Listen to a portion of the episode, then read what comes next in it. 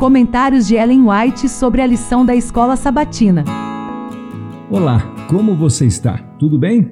Vamos estudar nesta segunda-feira, hoje, dia 3 de abril, a volta do Filho do Homem.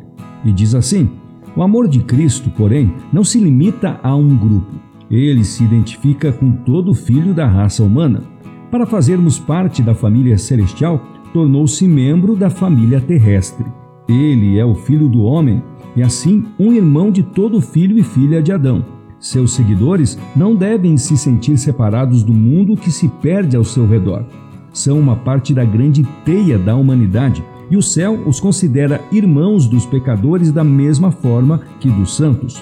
Os decaídos, os falhos e os pecadores são todos envolvidos pelo amor de Cristo, e toda boa ação praticada para erguer uma pessoa caída, todo ato de misericórdia é aceito como feito a Ele próprio.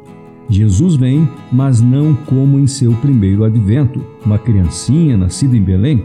Não, não como quando viajou para Jerusalém e os discípulos louvaram a Deus em alta voz e clamaram: Hosana!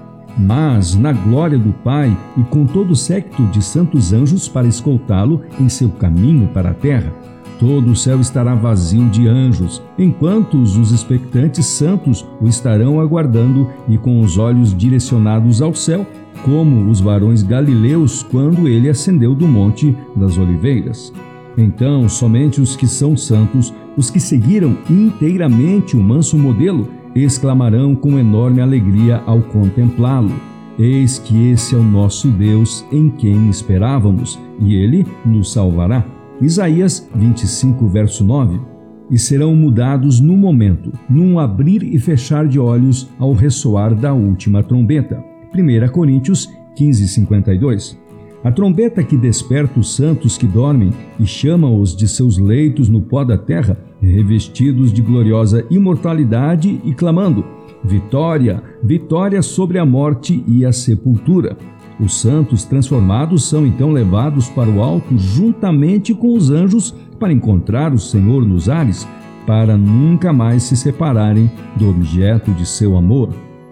Deus designou que o príncipe dos sofredores, como humano, fosse juiz do mundo todo, aquele que veio das cortes celestes para salvar da eterna morte o ser humano, aquele que se sujeitou a ser citado para comparecer ante um tribunal terrestre e que sofreu a ignominiosa morte de cruz, ele tão somente pronunciará a sentença de recompensa ou punição.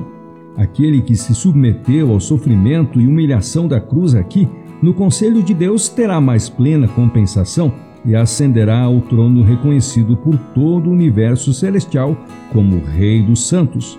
Ele empreendeu a obra da salvação e mostrou perante os mundos não caídos e a família celestial que é capaz de terminar a obra por ele começada.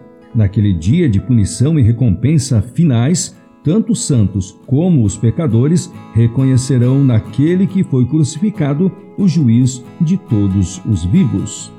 Citações do estudo de hoje do livro O Desejado de Todas as Nações, página 513, também de Primeiros Escritos, páginas 116 e 117, e por último, da Meditação nos Lugares Celestiais de 1968, 18 de dezembro, página 359.